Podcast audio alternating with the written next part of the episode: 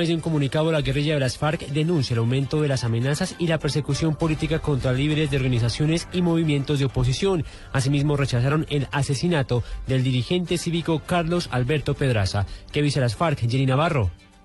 Señala la agrupación guerrillera que la muerte del dirigente se produce en momentos en que en Colombia se multiplican las amenazas y la persecución política contra dirigentes populares de la oposición, a lo cual el Estado, según este grupo, no es extraño, pues varios líderes de organizaciones y movimientos políticos alternativos se encuentran en el exilio, en prisión o desaparecidos. Señalan la FARC que reprueban el guerrerismo de un régimen que se niega a tomar medidas prontas y eficaces de desescalamiento del conflicto mientras asedia con servicio la tregua unilateral, declarada por esa organización postergando, según la FARC, con ello la posibilidad de un estadio de tranquilidad para las masas humildes que sufren las consecuencias de la guerra. Jerry Navarro, Blue Radio.